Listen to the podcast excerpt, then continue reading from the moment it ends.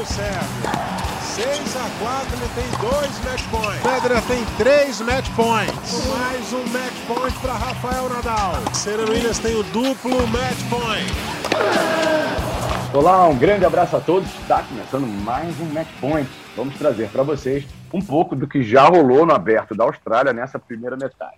Parênteses rapidamente, só para dizer que eu, Claudio Chua, hoje estou aqui no comando nas, nas carrapetas porque o nosso grande Eusébio Rezende, a nossa voz do tênis do canal Campeão, ele excepcionalmente hoje não está disponível, não vai poder fazer o podcast, mas garanto que semana que vem o Eusébio estará de volta com a gente. Tocando a nossa pauta do dia da semana, temos um russo que faz sua primeira participação em Grande Slam e já é a sensação do torneio.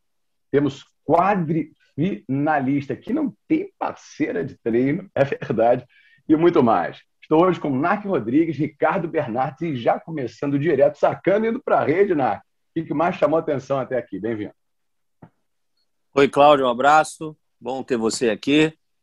Ricardo Bernardes, como sempre, já está fazendo parte aí do time. Um abraço também para o Ricardo. Olha, eu vou dizer, muita coisa está acontecendo na Austrália, né? Algumas existências, alguns resultados surpreendentes, tudo, mas eu confesso que a minha surpresa maior é em cima do Karatsev esse russo que veio do quali, lembrando que o quali foi disputado em Doha, três semanas antes do torneio começar, Aberto da Austrália, tá? É, entrou como 114 do mundo, agora obviamente vai subir bastante, vem jogando um tênis maravilhoso, para chegar nessas quartas final, virou um jogo perdendo 2 a 0 pro, do Félix hoje ele acima, e o mais interessante, que aí é que intriga a gente, né? Já tem 27 anos. Não é alguém novinho que surgiu ali, que desconhecido não. É desconhecido, obviamente, mas ficou a vida, a carreira toda, né, até agora ali em 100, cento e pouco, né, não, não nada de destaque, com 27 anos está nas quartas de final. Então, para mim, a maior surpresa do torneio até agora é o Karatsev. Vou inventar moda, Ricardo Bernardes. Não tem a Brazilian Storm no surf? Acho que é Russian Storm uma vez que a gente tem vários russos mandando benzão na, no cenário do tênis internacional. Bem-vindo, Ricardo. Pois é, Cláudio. Definiu bem, viu? Um abraço para você, para o Narco, para todo mundo que está acompanhando a gente. Acompanho o Narco Rodrigues, maior surpresa. Acompanho você também nessa, nesse momento né, da tempestade russa e algumas previstas, né? Rublev, Medvedev, Kachanov perdeu, mas é, também faz parte dessa desse time russo agora, o Karatsev, é uma coisa impressionante, porque eu, eu vi alguns jogos dele e como o Narco, o Narco falou, a história é muito interessante porque começa com um tenista de 27 anos que está ali entre os 150 do mundo, vai tocando a sua vida, entra no quadro de um grande slam, como quase todos ali nessa faixa entram, passa o quali, que foi disputado em outro país, né, pelas circunstâncias que nós já sabemos, pega o voo do, do, contaminado, o voo dos contaminados, que ficou consagrado, né, aquele voo que teve um caso positivo, e aí todo mundo faz aquela quarentena extremamente rigorosa, e chega no torneio, no primeiro Grand Slam do ano, como se fosse normal para ele jogar da forma como ele vem jogando, né? Me chamando muita atenção como ele está regular, como ele está confiante. Você olha a expressão dele querendo um sabate, perdendo um set, perdendo um game. Ele está sempre sereno, sempre tranquilo, batendo muito forte forehand. Uma, uma história realmente impressionante. Assim, de, e, e, de vez em quando o tênis nos, nos, nos brinda né, com, com uma história assim, né? Volta e meia tem alguma surpresa, algo muito fora da curva que acontece e não tem dúvida que, como o Narco destacou, acompanho, a grande surpresa é sim o Karatsev. Com esse resultado aí, ele já vai é, pulando muito, muitas, muitos lugares no ranking. Está é, tá posicionando ali próximo dos 60 do mundo, né, o que já vai permitir para ele aí jogar torneios e jogar torneios mais de níveis mais altos, né, ATPs 500 e tudo mais. E vamos ver se virou a chave, né? Ele virou um novo jogador após os 27 anos. Ou se é apenas um, um grande conto de fadas. Ou se é, é apenas um conto de fadas. História, que vai ficar na história, né? Muito interessante e ele vai ter é, que lidar com isso, né? Porque ainda é a sensação, só que depois disso ele já vai ser o Karatsev que fez quartas de final de um grande slam. E que na primeira semana, na, tentando datar extremamente assim o torneio, mas na primeira semana, antes do jogo de 5-7 com a Aliassime, ele pegou três adversários, em especial o terceiro deles, o Schwartzman, sem perder sete naquela primeira semana, né? É, ele atropelou. Ele jogando. É como o Ricardo falou.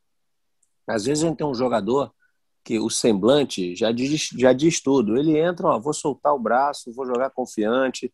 Aquele ponto que talvez eu tivesse que normalmente jogar de maneira conservadora, eu vou arriscar também. E não é que é um tudo ou nada, mas é um relaxamento acima do normal, sabe? Aquele que beira um pouquinho aí responsabilidade. Não, 30, 40 aqui, eu vou forçar um segundo saque e vamos ver o que acontece. E as coisas estão funcionando, está dando certo, e aí ele vai seguindo em frente. Por que, que vai mudar? Né? Então a confiança está lá em cima. Lembrando, sempre, o mercado falou, jogador 27 anos, passou a maior parte da carreira ali, né? A marola ali do 100, 150 do mundo. Então, se a gente pegar, hein, Ricardo? Quantos jogos de 5 sets ele fez na vida? Ah, até esse primeiro, torneio. Prim, primeiro jogo, não, primeiro não torneio de Grand Slam dele. Então, é o primeiro Grand Slam dele. E, e, e, não me lembro nem de ter jogado Copa Davis anteriores, não, né, depois que mudaram, mudou a regra. Então, ou seja, no primeiro torneio dele, com cinco sets, ele consegue, inclusive, já uma vitória depois de estar perdendo 2 a 0 que isso é estatística da ATP, porque é uma coisa difícil de acontecer. Dificílimo. Claro. Tem estatística lá quantas vitórias o jogador conseguiu depois, comeback 0-2, né? Perdendo 2 a 0 E já consegue uma para chegar às quartas de final. É realmente uma história impressionante do Karatsev. Esse fator surpresa, Ricardo, dá para a gente debitar na Covid ou seria injustiça com você? Olha, eu acho que, que seria injustiça, né? Até porque quando você chega ali numa terceira rodada com Schwartzman, que é um cara que a gente conhece muito bem, sabe todo o potencial que o Schwartzman tem, a luta que ele tem, é, e ele ganha, e da forma como ganhou, né? Porque existem vitórias e vitórias, ele ganhou absoluto do, do Schwartzman. Então, eu, eu acho que. E o Schwartzman que vinha de boas vitórias, por exemplo, na rodada anterior, que o, entre esse confronto com o Karatsev, o Schwartzman tinha perdido assim, apenas cinco games no jogo de 3-7, né, numa segunda rodada. Ou seja, não, também não estava aquele, ah, ele tá mal. Então o Karatsev realmente ele, ele surge e você vê, ele pega o Aliassime, né? Aí ele pega o Aliassime que vem de uma vitória contra o Chapovalov, ou seja, um clássico ali canadense entre os dois que são muito amigos. Então não dá só para botar na conta da Covid, porque assim, não é comum, a gente olhando as estatísticas, isso, acho que a última vez que um tenista vindo do quali é, no Australian Open chega numa, numa fase tão aguda quanto essa foi só na década de 80, então a gente não tem também uma, uma constância tão grande, mas volta e meia tem uma surpresinha, um tenista ou uma tenista ali nas quartas de final que ano passado nós tivemos, por exemplo, a Podoroska, né, que ninguém esperava muito e e foi muito longe, mas era uma tenista com características diferentes, como o Narco falou. Essa Podoroska já era uma tenista mais jovem, né? também vinha ali jogando muito Futures Challenges, mas era uma tenista mais nova, ou seja, com um potencial maior de crescimento. O que chama, além da história toda, a atenção do cara de Seve, ele já teve 27 anos, né? ele não ser um, um novato no circuito, já está aí quebrando pedra há um bom tempo e atingir uma fase tão aguda de um grande slam é, é algo extremamente relevante, mas eu não colocaria na conta da Covid, não. É o cara com experiência de vida, sem experiência nesse nível na carreira, mas já com alguma experiência de vida, né? Talvez isso, de alguma forma, tenha ajudado contra o jovem canadense também nesse último jogo. A gente tem um roteiro, a gente até apresentou aqui na abertura de pauta, né? A gente vai falar do feminino da RCE. Claro que a gente vai destacar a campanha do Thiago, que mais uma vez, nessas semanas de Austrália, né? Vem fazendo, fazendo bonito, mas para a gente não virar totalmente a página do masculino na digamos, sobre o que já aconteceu nessa primeira metade. Djokovic vai ganhar alto nível, ganhar até aí tudo certo, mas digamos assim, serve para variar, está envolvido em controvérsia, né, Nar? É, vem jogando bem, né, resultados firmes aí, mas como sempre é aquela questão de tá ganhando, tá perdendo, mas para o jogo para pedir atendimento e aí depois ele volta como se já tivesse melhorado milagrosamente, e aí os jogadores nas coletivas reclamam, falam de novo, e aí o Tony Danal também, que ninguém está mais envolvido, né? Está lá na Espanha quietinho, também disse que essa, o Djokovic sempre faz isso, então ele fica sempre ali na berlinda por essas atitudes. A verdade é que ele é assim. Ah, já teve uma entrevista, não me lembro, ano passado, do Carreiro Buster, ele falou assim, ah, alguém perguntou a ele, mas essa história de Djokovic, eu não sei. Aí ele respondeu assim, ah, todo mundo sabe como ele é, né? Ou seja, já deu a entender que o circuito, os próprios jogadores já sabem que ele é assim. Bom, tá seguindo em frente com a lesão que ele teve. O, o, bem aí a gente tem que dar um desconto, né? O, tá, o Kokinax e o Kyrgios andaram, acho que foi, perderam na terceira rodada em duplas, né? Então, numa coletiva, foi, foram perguntados sobre o Djokovic, né? Porque sempre o pessoal quer jogar lenha na fogueira ali, pegar uma declaração do Kyrgios em relação ao Djokovic, né? Porque sabe que ali ele sempre sempre sai uma lasca, né? E aí o Kokinax falou assim, ué, ele teve uma ruptura de abdômen, pô, e já ficou bom? O Kokinax falou assim, pô, eu demorei meses para ficar bom da minha. então, tem sempre essa história aí. E outra coisa, quem também teve uma lesão no abdômen e aí realmente não entrou em quadra foi o Berretini. O Berretini entregou o jogo dele contra o Tsitsipas. O Tsitsipas avançou sem jogar, foi o WO aí na, na chave masculina. Ricardo, o cara tá virando unanimidade contra, é isso, Ricardo? É, Djokovic, e, e é engraçado como é, o, a frase batida mais que serve é o mundo dá voltas, né? Porque se você lembra o começo do Djokovic, o Djokovic era conhecido como um cara bem-humorado, fazia imitações, imitava a Sharapova, imitava o Rafael Nadal, era o cara é. descolado, né? Aquele bom jogador que estava ali muito próximo de Nadal e Federer, brigando pelos grandes lãs, mas o cara bem-humorado, tranquilão, de uma hora para outra, é...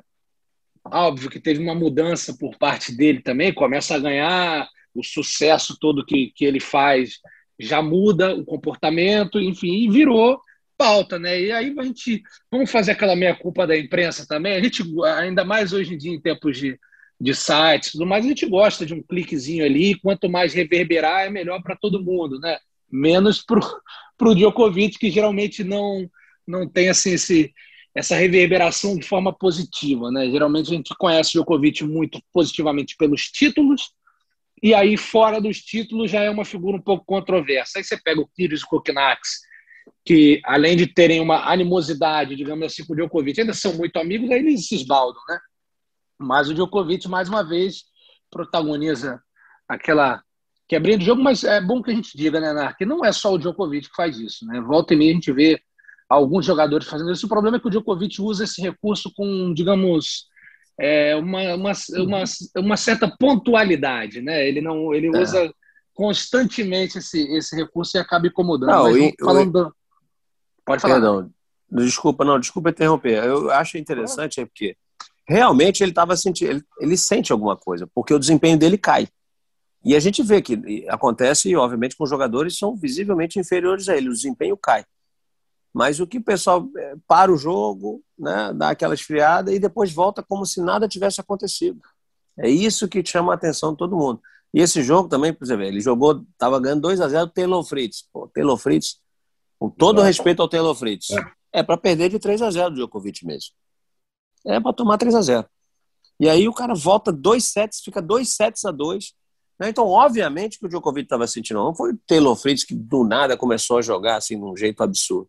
Ele realmente sentiu, teve uma queda, o outro aproveitou, e aí de novo vem isso. É, o que eu acho chato é o seguinte, é porque nós, é como falou Ricardo, nós, imprensa, público, ele está fora e só fala do que acontece. Só que a gente está vendo já, aí sim, como o Ricardo falou, com uma certa frequência, declarações e não interpretações nossas, né, de imprensa ou de quem está fora, dos próprios jogadores, dos seus pares, né, vamos dizer assim, do Djokovic. E aí é que eu acho que começa a pegar mal mesmo, para ele. Porque quem convive com ele, quem joga, está ali, treina, está lá sempre, começa a falar disso. Então, isso aí eu acho que não é bom. Tá? Mas... Na quantidade no volume, né? Um ou outro, de repente, poderia estar fazendo isso por oportunismo, algum, de repente, recalque, mágoa, né? Mas.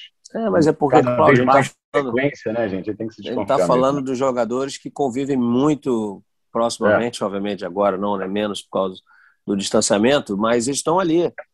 Treinam dois dias antes, aí depois o sorteio acaba colocando eles juntos, vão jogar juntos, aí depois treinam de novo. Então não tem essa rivalidade toda. Eles se falam normalmente, mas vai pegando mal, entendeu? Isso cria um ambiente assim, como se diz no futebol, né? O, o como é que é o vestiário? Tem um, um termo, o vestiário não tá bom, aquela coisa assim. É isso aí. Começa a ficar ruimzinho lá dentro. É, então é, aquele pode atrapalhar. Né? É, exatamente. E aí não é bom. Isso definitivamente isso não é bom. E aí falando também para a gente Só uma rapidinho, Cláudio, complementando. Claro, claro. Para a gente falar da, também do lado positivo, o Djokovic é, atingiu 300 vitórias em Grand Slam, né?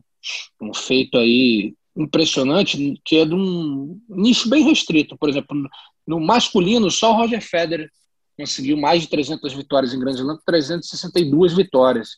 E no feminino nós temos Serena e Martina Navratilova. Então, é, Djokovic mais uma vez atingindo uma marca é, importantíssima, né? uma marca muito expressiva e que aí se mistura aqueles sentimentos né? de, de louvar o grande jogador que de fato é Novak Djokovic e, e ter aquele pé atrás com uma, digamos assim, uma certa atitude, um, que ele tome, né? Nós vemos na pandemia, já falamos muito sobre isso, não vamos retornar a esse assunto, mas durante a pandemia ele teve uma postura não muito bacana.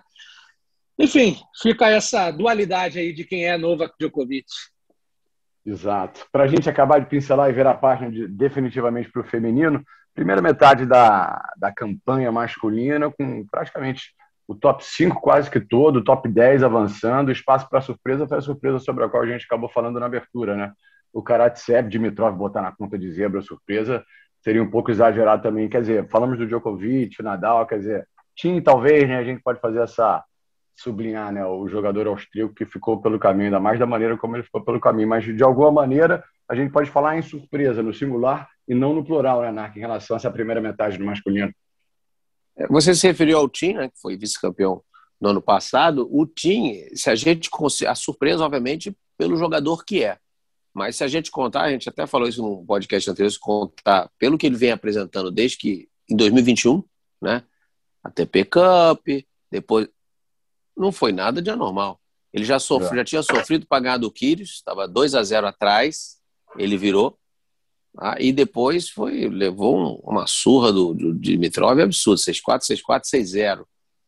Né? Então, alguma coisa aconteceu com o time, porque os resultados não vieram bem desde o início do ano. Aí, como disse o Ricardo, talvez, talvez, aí pode botar um pouquinho, não desmerecendo né, os jogadores, mas aí um pouco na preparação. A preparação não deve ter sido feita adequada. E a gente sabe que o Tim é um cara que precisa de horas de quadra. Treina muito. Precisa, precisa ficar na quadra, fica horas de treino, horas de trabalho. Talvez isso não tenha sido possível e acabou refletindo aí nessas últimas atuações dele aí, as atuações de 2021. É, e acho também que ele pegou uma chave dura, né? De maneira geral, ele pega um Kyrgios ali numa terceira rodada. Tudo bem, o Kyrgios está um tempão sem jogar, mas a gente sabe como é que é o Kyrgios, né? A potência absurda que ele tem nos golpes, ele consegue uma virada de um jogo e na sequência tem um outro jogo duro, o Dimitrov, que vem jogando bem. É bom a gente ressaltar isso. Dimitrov, mais uma vez, jogando bem na Austrália, né? É, já é um torneio que o Dimitrov costuma a ir longe. E aí, dessa vez, ele pega o time. O head-to-head deles, né? O, o, confronto entre eles era positivo para o Dimitrov. Mas, de maneira geral, é, é, o último jogo que eles tinham se enfrentado, se não me engano, foi em 2019, mas uma vez só, e 2017 foi quando eles se enfrentaram mais. Era um outro momento de carreira, né? Era um Dimitrov muito em ascensão, ali mergulhado no top 10, o time também no top 10, mas já não era o time né, que agora é multifinalista de Grand Slam, é campeão de Grand Slam, então já era um outro momento de carreira. É claro que não justifica uma derrota da forma como foi, 6-4, 6-4, 6-0, não, não invalida o comentário do Narc de maneira alguma, só que foi uma chave um pouco complicada, né? não foi uma chave tão simples como, por exemplo, um que eu já vou fazer a minha culpa, que eu sei que o Narca lá na frente vai pegar no meu pé, eu apontei é. o Zverev como uma possível decepção. E o Zverev foi indo, né? não pegou uma chave tão dura e foi, o que não invalida o meu erro no comentário, porque chegou, tá ali, vai ter um confronto duríssimo em, em breve, mas até então teve jogos tranquilos e fez valer o seu favoritismo. Então acho que o time pegou uma chave um pouco delicada para o momento não tão bom dele talvez mesmo nesse momento tão ruim, se ele pega uma chave um pouquinho mais tranquila, ele teria avançado. Para a galera que está sintonizada, esse é o Match Point, nosso podcast aqui do Grupo Globo semanal de tênis. Hoje, excepcionalmente, sem o Zé Berrezete, que está de volta na semana que vem. A gente está fazendo esse, esse raio-x, essa abordagem. O nosso Ricardo Bernardes está com a gente, fez a costura da pauta, tentando ser uma pauta não muito quente, por motivos óbvios. O torneio aberto da Austrália tem que ser, né? Se impõe como destaque principal da pauta, né? Mas o torneio está em andamento, então quente vira um morninho e a gente vai para um frio, mas aquele frio que dá para comer com sabor, com gosto. No feminino agora, Ricardo, Rissier, jogadora que está viva na competição, aliás, tem uma pedreira pela frente, né? A parte da chave bem complicada, ela pega, vai pegar, ou já pegou, se você está ouvindo ao longo da semana, Osaka, ela não tem parceira para treino, Ricardo Bernardes. É, foi uma história curiosa que ela revelou na última coletiva de imprensa, após ela se classificar para as quartas de final, e ela falando das dificuldades, né? Ela venceu a Vondrosova, uma boa jogadora, uma tcheca muito jovem, com muito potencial, e ela estava falando das dificuldades, e aí perguntaram para ela, ela, falou: Olha, eu vou falar uma coisa, eu acho que uma das maiores dificuldades que eu tenho é de treinar. Os jornalistas fizeram, deve ter feito algumas expressões, porque é o seguinte: é, eu não consigo parceira de treino, ninguém quer treinar comigo. Porque assim, as pessoas não vão dizer para mim, fala assim, olha, eu não vou treinar com você porque você é uma jogadora que não tem potência. Então, para treinar não é tão legal, não me ajuda muito, você fica passando bola alta. Ela mesmo meio que definindo o jogo dela, usando como desculpa para ela não ter parceira de treino. E, e foi até um momento é, que misturou, né? É, graça, né? Ah. É, chega a ser engraçado, com um pouco até de, de, tristeza por ela. Você fala, pô, mas ela tá aí há um tempão no circuito, entre as 100 melhores do mundo, e pô, não consegue uma pessoa para treinar com ela. Foi um fato assim extremamente curioso que chamou muita atenção de todos lá na Austrália, né? Um, uma já com 35 anos de idade. Eu acho que até aquele momento, o, o Narc talvez é, corrobore dessa opinião, que o tenista está com 35 anos, ele já sabe que ele já está se caminhando para o fim de carreira e aí ela já fala, ah, vou falar mesmo o que eu tenho para falar, ninguém quer treinar comigo porque eu não tenho muita potência, meu jogo é esse. E ela foi valendo, pô, eu, tenho, eu, eu sei que eu não tenho potência e eu adoro jogar contra tenistas que têm. Eu, eu joguei contra a Kvitova diversas vezes, perdi todas, ela falando. Mas sempre quando eu faço mais game do que eu fiz no jogo anterior, eu vou na rede e falo com ela, ó, dessa vez eu ganhei mais games, hein?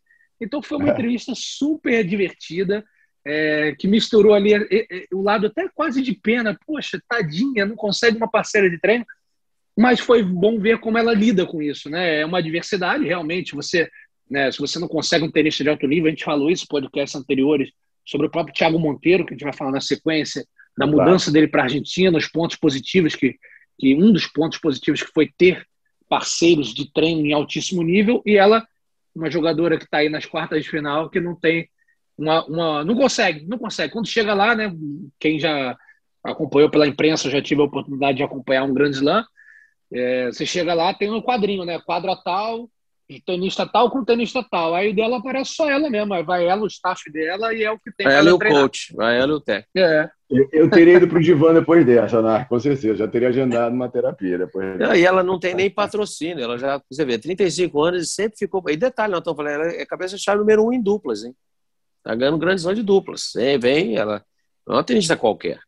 Ela é, tem ali, só que é o jogo talhado para dupla, sem potência, entendeu? Então, é, o pessoal, realmente o pessoal não quer. Agora, que vou, vou né, quem está aqui nos ouvindo, é aquela história do jogador de clube que ah, eu gosto de jogar contra quem bate na bola, não gosto de jogar quem joga só com bola mole.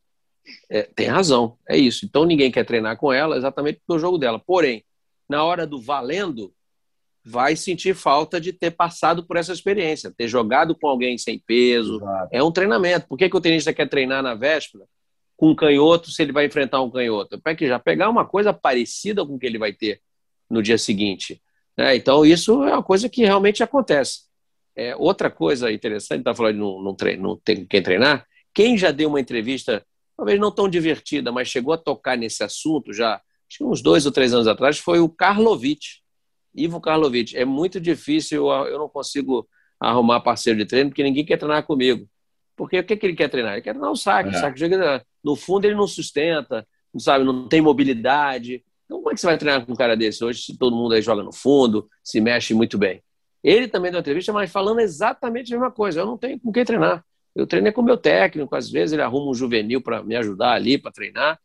E a situação dela é, é como, como o Ricardo falou, definiu bem, é graça, mas você fica até um pouco triste também, né? Pô, é... E ao mesmo tempo também a gente só aumenta os nossos elogios a ela, né? Porque com Exato. todas essas dificuldades, já com essa Pelo idade.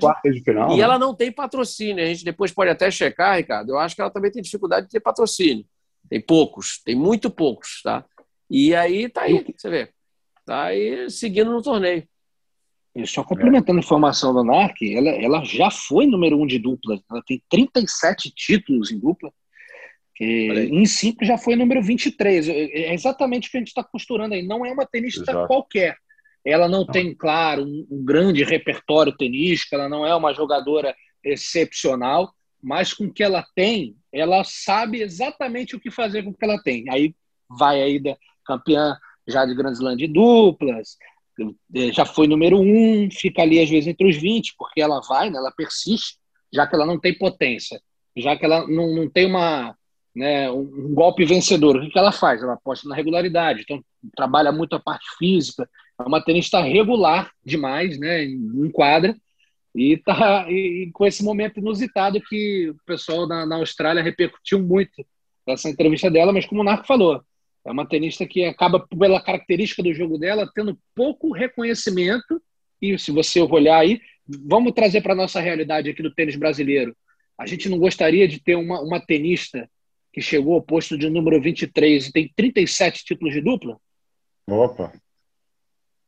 E essa regularidade é dela está escancarada, na, tá escancarada essa regularidade dela. Você citou o ranking, né? Em 2013 ela foi quase top 20, agora a gente está em 2021, já são oito anos, praticamente oito anos, e o ranking dela caiu, entre aspas, de 23 para 71. O tombo não é tão grande assim, não continua ali firme, né? perto do top 50. É, muito leve, não deve ter tido muitas contusões na carreira, joga sem fazer esforço, né? Daí a gente está falando aqui, o jogo não tem muita potência, então seria boa. Vou, vou levantar um nome das antigas aqui, não tanto das antigas, tá? Mas que era um gênio também, para quem gostava do jogo ali de toquinho, jogo clássico, de slice, cruzadinhas, curtinhas, é o Fabrício Santorro das mulheres. É, não, o, o, o Simon, né? Simon também, né? Não, diferente, mas no sentido também de usar o golpe do adversário. Né? O Simon. Sim, mas o Simon ainda bate um pouquinho, joga um top. O Santo é, quase não usava o top spin, era só o slice indo para a rede. Como ela faz? Como ela faz? Ela é bem parecida com o Santo Rô. É, ainda tem o detalhe de jogar com as duas mãos dos dois lados. É, exatamente. Ainda, tem, ainda tem esse é. detalhe. É o mais parecido ainda com o Santo Rô. Pequeno, grande detalhe, né? Verdade. Cada um com as suas armas e principalmente com uma consciência absurda, né? Sobre seus, seus potenciais, né? Defeitos, qualidades, usando ao máximo. No feminino, engraçado, eu brinquei aqui na abertura da Russian Storm, aí não seria tanta surpresa a gente ver jogadoras em quantidade dos Estados Unidos, mas de qualquer maneira, pelo menos nas quartas de final, já na, avançando na segunda, na segunda semana. Além da Serena, a gente tem a Brady, a Pégola se enfrentando também. Tem falar de outras grandes jogadoras que não chegaram tão longe assim, né? No, no feminino, jogadoras americanas. As americanas botando um cartão de visita bem interessante, né, Ricardo? Ah, é, sempre, sempre foi uma escola muito forte, né? O, o tênis americano, de maneira geral. No masculino, nos últimos anos, deu ali uma acalmada, porque a gente sempre acostumou com tenistas americanos brigando ali por títulos muito expressivos, né? E nos últimos anos, no masculino, isso deu uma, uma ligeira abrasada, né? Digamos assim, ficou um pouco mais leve, os tenistas não chegavam tão longe, mas ali, algum, vários tenistas ali entre os top 100. Já no feminino, a gente teve um monopólio né, da, da Serena nos últimos anos, surgiram várias jovens tenistas interessantíssimas, né? Nós temos a Nizimova, é uma tenista excelente, a gente tem a, Coco Golf, que é uma outra tenista muito jovem, com muito potencial. E, de vez em quando, surge essa. A gente lembra recentemente em Grand Slam a Danielle Collins, que veio do circuito é, universitário, que chegou muito longe em Grand Slam. A Brady já faz a sua segunda ah. grande campanha em Grand Slam. Ano passado. Shelby, Shelby é, Rogers também já chegou Shelby longe, Rogers. Né? Tem a Kenny, né? Que é a mais bem colocada no ranking. Sofia Não, Kenny, atual, que, atual que campeã. Campeã é, da Austrália, campeã. exatamente. Então nós tivemos, por exemplo, a Brady, ela foi semifinalista no passado do, do Australian Open, como, como o Nark bem lembrou, a Sofia Kenny ganhou vários títulos, então é uma. É uma e, e, são, de maneira geral, jovens. A Brady é um pouco mais, mais velha do que do que Kenny, bem mais velha que a Coco Golf, que é muito nova, que a Anisimova, que é muito nova, já tem 25 anos, mas já está se colocando ali. Isso que a gente estava conversando sobre o Karate 7 mais cedo, quando ela chega numa semifinal do US Open ano passado, você pergunta, opa, vamos ver se, se é fogo de palha ou se ela tem lenha para queimar. E está mostrando que tem lenha para queimar. tá, tá muito próxima do melhor ranking dela. O melhor ranking dela foi 24, ela está ali é, é, bem posicionada também. Então, é uma, uma, uma geração esplendorosa e ainda, claro, liderada, guiada por Serena Williams, que é, eu hoje em dia eu me nego a duvidar da Serena. Quando você Será que o nosso que... tema aqui do, do podcast da Quando semana você... que vem vai ser cravar, finalmente conseguiu Olha, né? quando você acha que a Serena, óbvio, não tem como negar que ela está num declínio, isso é óbvio até por conta da idade, mas quando você acha, ih, agora não vai dar mais. Eu, eu tive a oportunidade de ver o jogo dela com a Zabalenka, Cara, jogou muito. Impressionante. Ela jogou Como muito. Ela olha que apanhou, viu? Apanhou, porque a Zabalenka também é uma marreta na mão. Hein? Bate. Essa, essa é outra que a gente tem que ficar de olho. 22 anos de idade apenas. É, se ela conseguir usar um pouquinho mais a cabeça para jogar, e quando eu digo usar a cabeça, é ter um pouquinho mais da leitura de jogo, ser um pouco menos afoita, ela quer agredir o tempo todo, e a gente, Narc, sabe que tenista, quando quer agredir, é muito bom, mas ele tem que saber também que não é toda bola que ele pode agredir, que às vezes se ele jogar duas bolas para lá e agredir na terceira, vai surtir um efeito muito maior do que querer bater o tempo todo. E esse jogo foi um, é, talvez tenha sido, junto com Osaka e Muguruza ali, o melhor jogo da chave feminina até aqui. Que jogo excepcional e como jogou a Serena e, e assim, não tem momento de pressão para ela, né? Porque ela já passou por todos os momentos de pressão possíveis e imagináveis. Então, ela está sempre ali. Se você der uma brecha para a Serena, ela vai aproveitar e, e, e, vai ganhar o jogo em cima de você. Então, eu me nego a duvidar mais de Serena Williams, né? Se é que um dia eu já duvidei muito, né? Acho que nunca duvidei muito, só achava que, ah, de repente, acho que agora a Serena não vai mais. E ela chega, e que safra americana, né? Para se orgulhar, e muito de um trabalho de base que é feito. É... Nós tivemos o, o, treinador brasileiro que durante anos ficou lá, que é o Azevedo, ficou muito tempo trabalhando e ele falava muito isso, dessa geração jovem americana que está surgindo. E tá, tinha a, a, a Ashley, como nós citamos as outras aqui, é, tem tudo para o tênis americano ter uma sucessão aí. Não sei se teremos uma nova Serena, já que o Brasil adora um novo tal, um novo tal. É. Não sei se teremos uma nova Serena porque ela é muito grande, né? Que ela, o feito dela é, é gigantesco para repetir, não é tão fácil mas certamente teremos várias tenistas muito competitivas vindo dos Estados Unidos. Pegando um gancho, Narc Ricardo, com os brasileiros, não só na simples, né, com um representante isolado, nosso Thiago Monteiro, mas botando nesse pacote também os duplistas, botando também dupla mista, que nesse momento que a gente está gravando, no dia 15, a gente tem a, a Luísa e o Bruno ainda vivos, contando duplas mistas, duplas, e com o que fez o Thiago para a gente começar para falar da campanha verde amarela com o Thiago Monteiro na Brasil com bons motivos, né? Nesse, nesse aberto da Austrália. Sim, só completando, o Marcelo Melo está jogando com a Svonareva e está vivo no torneio ainda também. Uma boa, né? Então tem mais, é, tem mais um aí também vivo, né? As duplas mistas estão caminhando, a novidade é a dupla genuinamente brasileira, né? Stefani com o Bruno Soares. E você vê que deu liga de novo, né? No masculino. Parece que a liga voltou. Jamie Murray e Bruno Soares. Né? Já venceram o título, começaram ganhando no ano, agora já estão nas quartas de final, a dupla vai seguindo. Né? O Aberto da Austrália ele costuma reservar surpresas, assim, duplejas. Volta e meia a gente tem dois simplistas jogando final do, do Aberto da Austrália. Fonini e Bolelli, por exemplo, já foram campeões do Aberto da Austrália. Fonini e Simone. no último jogo. Exatamente. Simone e Bolelli, os dois já foram campeões da Bela Austrália de, em duplas, né? Então, muito legal saber que eles estão firmes aí. O Marcelo não deu sorte, é uma, é uma dupla totalmente nova. Né? Ele com, na verdade, não é o Tecal. O Tecal está substituindo o cara da dupla que ele abriu, né? Que ele separou, que é o Roger. Mas vamos acompanhar aí. Muito legal ver. Estou achando, olha, o Bruno a gente está acostumado a ver o Marcelo Mello. Luiz Stefani, infelizmente, perdeu de novo para Aoyama, e mais uma, o Ricardo sabe o nome da outra, mas mais uma vez, terceiro grande Slam seguido que ela se enfrenta. Terceiro grande Slam seguido que ela se enfrenta. Né, perdeu mais uma vez, mas a Stefani e o Bruno lá, legal, muito legal os dois juntos na dupla mista. Considerando, Ricardo, ou melhor, não considerando as duplas mistas ainda em andamento, o Brasil duplas com a Luísa e nas duplas masculinas, botou praticamente todo mundo nas oitavas de final, com exceção do Demoliner. Ah, isso é, desculpa. Perdão, perdão, antes do Ricardo falar. E citando também a ótima campanha do Thiago Monteiro com o João Mimo. Dois simplistas, Thiago Canhoto, sempre complica lá para outra dupla.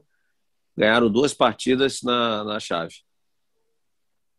É, primeiro eu vou, vou completar a missão do Narc aqui. Não sabia não, Narc, pesquisei aqui. É, Aoyama e Shibahara, tá? que venceram a Luiz Stefani e a Hayley Carter. É, vi um pouquinho, vi um trechinho desse jogo. É, a Carter com um pouquinho de dificuldade no saque. Tem sido até uma constante dessa dupla. Mas é aquilo que a gente está acostumado, né? A gente só vê o lado digamos que nos interessa. Né? De repente, um americano que acompanha a Carter vai achar que a Luísa também dá muita brecha no jogo dela. É importante que é uma dupla que deu liga, são jovens ainda e, tão, e tem muito a percorrer ainda do circuito. Pois é, mais uma vez o Brasil na chave de duplas com uma regularidade. Né? Antes a gente estava muito focado no Bruno e, e no Marcelo, agora já aparece a Luísa fazendo boas campanhas consecutivas e, de certa forma, fomentando né, essa chama do tênis brasileiro, que na simples ficou resumida ao Thiago Monteiro, né, que, como nós já falamos em, também em edições anteriores do podcast aqui, é, melhorou muito, é muito mais consistente, hoje é um tenista muito regular, ele ganha de quem tem que ganhar, ele faz jogo duro quando pode, de quem ele não, não tem tantos instrumentos assim para vencer, como foi o caso que aconteceu nesse Aberto da Austrália. Ele pegou o Andrei Martin na primeira rodada, venceu. Na segunda rodada, ele já pega uma pedreira, que é o Andrei Rublev. Para mim, está jogando talvez aí um tênis de altíssimo nível. Tá, não vou dizer ápice da carreira, porque o Rublev tem de 23 para 24 anos. Então, seria muito injusto é, e querer fazer uma previsão, né? Mas está jogando um tênis que o, o credencia ao momento dele, que é top 10, né? E aí ele fez dois sets ali é, mais ou menos equilibrados, com uma quebra, conseguiu levar para um tie-break no terceiro, acabou perdendo. Mas é aquele jogo que é, anos atrás a gente veria o Thiago perder com uma facilidade. Hoje o Thiago está ali, está incomodando, está lutando, está sacando melhor, está devolvendo melhor, ele evoluiu bastante. Então é, fica até a sensação é, triste por ele logo numa segunda rodada, que era natural pegar um cabeça de chave, mas pegar alguém tão que está tão bem quanto o Rublev e, mas Acho que não perdeu o set ainda no torneio. Acho não perdeu o set. Não perdeu sete ainda. Exatamente, jogando muito tênis, jogando muito tênis. E, e o Thiago regular, fazendo, digamos, uma campanha bem interessante, né? Apesar de curta, mas foi bem jogado. Já em duplas, como a gente estava falando, a gente tem visto aí sequência de vitórias. Muito legal ver o Bruno e o Murray rapidamente se readaptando, né? Jogarem juntos. Eu falei com o Bruno recentemente, ele disse que muito ainda da memória, da forma como eles jogavam, ainda está muito presente. E eles já eram tenistas quando, quando se separaram, já eram tenistas mais velhos, ou seja, não tinham muito pouco a acrescentar de, ao, ao, seu repertório, então deve ter mudado muito pouco a forma como, como os dois jogam juntos, né, de maneira geral. E mais uma grande campanha, e legal ver também que o Bruno e a Luísa estão seguindo. É, Dá, dá claro, para sonhar por título, a partir do momento que eles estão vivos numa, na chave, né? Mas o mais interessante é, é, é, ver que pode dar uma liga aí. Pode ser muito interessante, como a gente já falou, para a Luísa, pegar, absorver tudo que ela puder do, do Bruno, que é um cara sensacional e tem muito para passar de visão de quadra e fora dela. O ano olímpico, Narca, a motivação pelo ano olímpico, se tudo der certo nessa em se confirmando a, a, edição das Olimpíadas com o ano de atrás das Olimpíadas japonesas. Esse ano olímpico pode estar como pano de fundo para essa, como uma espécie de motivação para esse bom início das duplas, né? Pode, né? mas é, é a classificação para a Olimpíada é um pouco estranha, é, não é tão fácil assim. Você vê, o único, única, um dos poucos jogadores garantidos é o João Menezes, né? que está é, lá, independentemente de ranking, nem nada, ele foi campeão pan-americano. Mas você vê aí, eu acho que nas duplas, obviamente, deve ir com Marcelo Melo e Bruno Soares, né? que tem ranking para isso, estarão lá. Torcer para quando chegarem os dois estarem jogando bem e que essa dupla volte. Já teve bons resultados, mas nas últimas vezes que se reuniu, os resultados foram um pouquinho frustrantes. E interessante é que o Thiago Monteiro, jogando como vem jogando esse ano, já começando bem na quadra dura, daqui a pouco tem a temporada de Cyber, né, tem mais os torneios. Olha, se ele subir um pouquinho esse ranking aí, a gente pode ter um, um brasileiro na simples, hein? Tá? Porque ele pode conseguir, ah, quer dizer, um não, vai ser o segundo, que o João Menezes já está lá. Ele pode se garantir pelo ranking ali. é meio complicado, tem que subir algumas posições, tem alguns jogos aí, tem bons resultados em torneios grandes, mas ele vem mostrando, mostrando perdão, que a evolução está aí. Evoluiu. Nesse, essa pré-temporada ele conseguiu fazer de uma maneira muito boa, diante de todas as circunstâncias, e, e vem evoluindo. Então a gente pode aí, quem sabe, já ficar um pouquinho esperançoso de que o Thiago também consiga se classificar para a Olimpíada. Vamos torcer e muito aí, aí seriam dois brasileiros na chave de simples. E aí isso não acontece há muito tempo, na chave de simples da, da Olimpíada. Ainda sobre o Thiago, Ricardo, é, eu pegaria gancho com acho que a argumentação do NARC do podcast que vocês gravaram na semana passada, né? No ano de 2020, no pré-pandemia, né? Com o que vinha acontecendo com o surgimento de outros nomes, assim, pelo menos batendo no teto ali, chamando a atenção da mídia, essa, entre aspas, saída de foco fez bem a ele, né? Ah, sem dúvida. E, e, e acho que tudo, né? O amadurecimento já já está aí. O, o, o Thiago já está com 26 para 27 anos de idade, ou seja, ele já, já amadureceu o que tinha para amadurecer, já rodou bastante no circuito.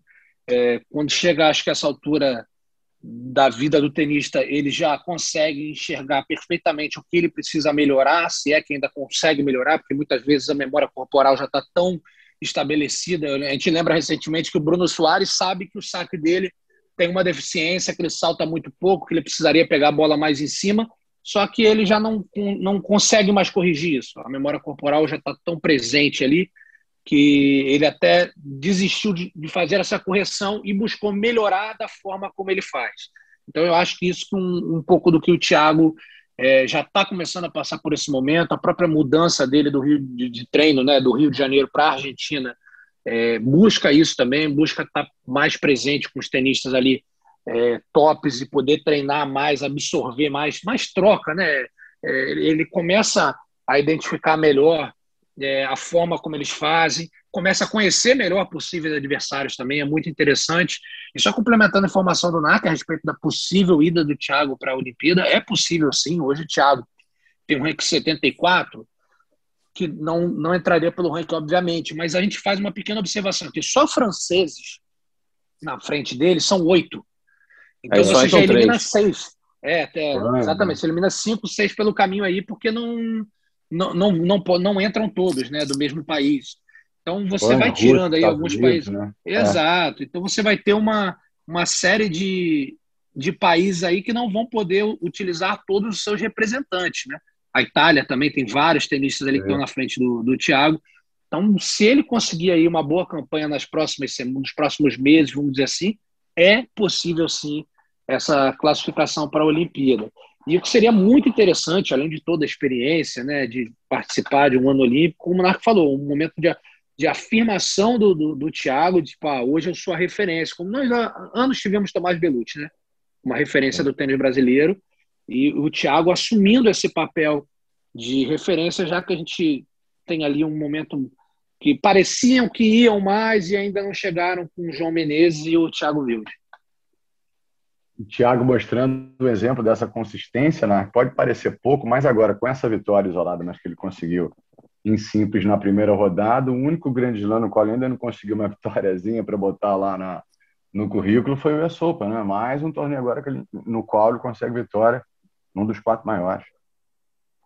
Vai ganhando bagagem, né? Isso é. e vai dando confiança. Né? A Austrália sempre, olha, a Austrália sempre foi um grande slam difícil para os brasileiros. É uma viagem muito longa, sem chegar cedo, fazer adaptação, agora nem se fala, né? Por causa da, da pandemia, mas sempre foi. Já viu o Guga? Três grandes lãs, número um do mundo. O Guga, acho que não. Se chegou, chegou uma vez apenas a terceira rodada na Austrália. Sempre foi uhum. difícil. O Bruno conseguiu bem nas duplas, já, já ganhou lá, Roberto da Austrália. Mas, eu, que eu, mas eu, o que está me deixando mais esperançoso em relação ao Thiago é o nível de atuação.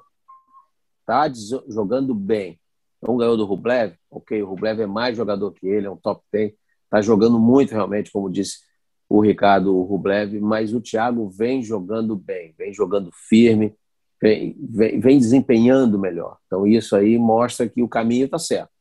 Às vezes o resultado não vem agora, nessa semana, nem na próxima, mas daqui a três, quatro, aí as coisas começam a andar, e aí quem sabe, né? E só lembrando aí, né? O Ricardo falou que ele está de 26 para 27 anos. Olha o nosso Karatsev aí, quem sabe. assim, já no top 100 já há um tempo, né? Diferentemente do russo, né? Que vai estrear Exatamente, agora. é, mas aí atacada também o salto pode ser muito maior. Sim. E com alguns grandes lãs na bagagem, né? Diferente do Karatsev. Exatamente. Outro patamar, né? é, o Karatsev está fora da curva, totalmente. Agora, gente, fora da curva, me lembrei aqui, Ricardo, né? Tomando a liberdade de fazer uma espécie de um adendo aqui na pauta, né? Em relação ao rigor, à flexibilidade, à responsabilidade do governo do Estado de Vitória, né? Depois de tudo que fez, com algumas críticas que cabem né, em relação à quarentena excessiva, mas com um, um, um, tipo de abordagem extremamente bem sucedida em relação à quantidade de, de, casos que vinham surgindo ou não vinham mais surgindo, número de mortes que já tinha parado já há um bom tempo, né? Em relação ao surgimento ou ressurgimento do número de casos, né? Tiveram essa, essa medida responsável de, durante um período do torneio, nas metades, entre as metades da primeira e segunda semana, né? Terem suspendido né, a participação do público. Já está já tá confirmado que vai voltar o público agora na, na metade da segunda, porque ainda era, era né, tem, temporário cinco dias. Um depois né? eles iam é, ver. Eles não, não, não, não vi ainda, pelo menos não sei se saiu, não, eu não vi ainda nenhuma notinha confirmando que o lockdown vai ser suspenso. Mas, de qualquer maneira, você vê, né? Então, o tenista veio, ele jogou um jogo com torcida, aquela coisa. Na rodada seguinte, ele já joga sem torcida nenhuma. É tudo diferente e aí depois vai ter torcida de novo. Então você vê, é como a gente sempre faz. Tenista é um atleta que precisa saber se adaptar, que as condições mudam a todo momento. Verdade, impressionante. É, e, e, como a gente já falou, né, a Austrália, Austrália, Nova Zelândia, alguns um dos países que tiveram aí mais êxito em relação à contenção da, da pandemia, né? O que nós, o que nós temos durante esse período todo de um ano, vai aí que a pandemia está instalada, de, de pessoas que perderam a vida na Austrália, é o que no Brasil supera por dia. Né? Então, um, isso, mesmo fazendo uma proporção de população, que a população do Brasil é muito maior, se a gente fizer mesmo esse recorte, é impressionante é, como eles conseguiram é, diminuir os casos e muito está pelo rigor. Né? São é. medidas altamente impopulares, medidas é, muito duras às vezes, mas que eles obtiveram esse resultado por conta disso. E o mais legal é que tentaram, de alguma forma, viabilizar o público. Né? Isso, para mim, já, já é uma, uma esperança de que a gente, em breve, pode ter algo. O, o esporte tornar o que faz o esporte. Né? Que o esporte, na minha concepção, é praticado dentro das quadras, dos campos, dos estádios e nas arquibancadas. Né? Isso que faz o, o espetáculo que a gente se apaixona tanto. E o tênis, apesar do público ser um pouquinho mais quieto é. né, do que em outros é. esportes, sem dúvida, aquela, aquela grande jogada que a gente vê do tenista, por exemplo, aquele contra-ataque do Rafael Nadal que a gente está acostumado, aquela bola incrível do Roger Federer que a gente está acostumado, quando ela acontece, o público explode, aquilo, aquilo faz parte, né? Tá, tá no, no que é o, o, o, o tênis, né? O esporte e a transmissão, no, no nosso caso, e, e tudo mais. Amigos, acho que é isso, né? Quase 50 minutos de gravação nesse podcast dessa semana, início de semana, semana momesca, carnavalesca dentro do possível. Vem cá, ficou faltando alguma coisa? Prometo que não vou pedir palpite para a gente cobrar esses palpites na semana que vem sobre os vitoriosos. Fiquem tranquilos. Quem gosta de palpite é o Ricardo. O cara tem sempre uma história de palpite aí. Não é que eu gosto de palpite, é que eu não gosto de me isentar, entendeu? Tem um amigo meu aí, Cláudio, que ah, eu Diga. não sei, não tenho. Tem que arriscar, acontece, você erra. Eu, eu já errei um, entendeu? E o outro eu tô ali caminhando, que foi o Rublev. Eu achei que tem um jogo duríssimo pela frente, mas eu acho que eu já acertei o Rublev, que também não era nenhuma coisa tão difícil assim, né? Perfeito. Narc, Ricardo, gente, amigos, foi um prazer, viu? Tava com saudade. Foi ótimo. Venha mais vezes.